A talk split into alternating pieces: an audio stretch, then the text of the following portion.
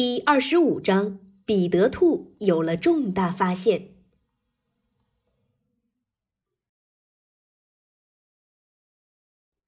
当农夫布朗的儿子沿着寂静小路穿过绿森林的时候，太阳公公还在紫山后面睡觉。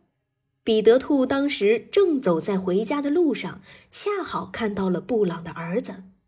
起初，他以为自己看错了。于是坐下来揉了揉眼睛，又看了一遍，但是的确如此，他看到的就是农夫布朗的儿子，后面还跟着暴泽猎犬。彼得兔又揉了揉眼睛，不由得皱起眉头。农夫布朗的儿子一只肩膀上扛着猎枪，另一只肩膀上扛着铁锹。他这是要去哪里呀？农夫布朗的花园肯定不在那个方向。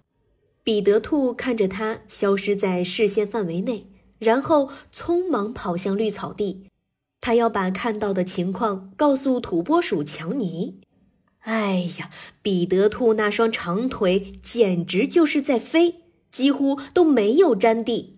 他太兴奋了，都忘记几分钟之前。他还很想睡觉呢，在去土拨鼠强尼家里的路上，彼得兔差点撞到浣熊鲍比和臭鼬吉米，他们两人正在争吵，但看到彼得兔后就闭上了嘴。这时，浣熊鲍比大声喊道：“彼得兔跑起来快如风，每个人都这样称颂。彼得，彼得，多么快！”你为何如此急匆匆？彼得兔立刻停了下来，他停得太突然，差点儿翻了个跟斗。哎呀，他喘着气说道：“我刚刚看到了农夫布朗的儿子。”真的吗？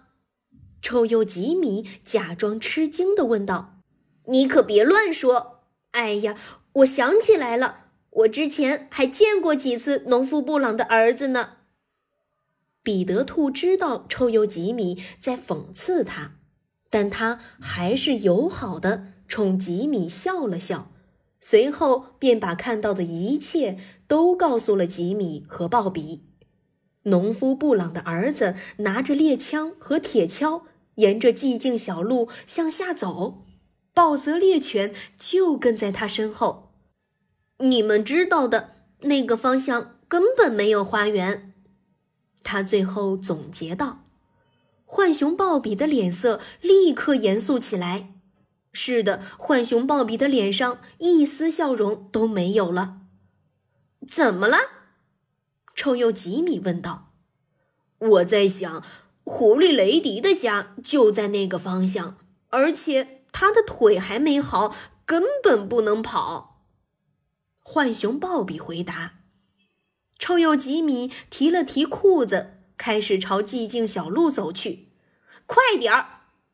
他说：“我们跟上去看看农夫布朗的儿子到底要做什么。”浣熊鲍比立刻跟了上去。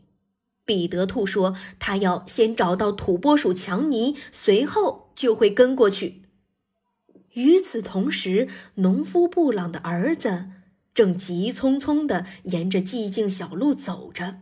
他的确要去老狐狸格瑞尼和狐狸雷迪的家，但是他不知道雷迪他们在前一天晚上已经连夜搬走了。到达雷迪的家门口后，农夫布朗的儿子放下枪，开始挖洞。这个时候，臭鼬吉米、浣熊鲍比、彼得兔和土拨鼠强尼找到了一个地方，在那里，他们正好可以看见发生的一切。不好！彼得兔大声尖叫道：“他是要挖狐狸雷迪的家，他要捉住可怜的雷迪。”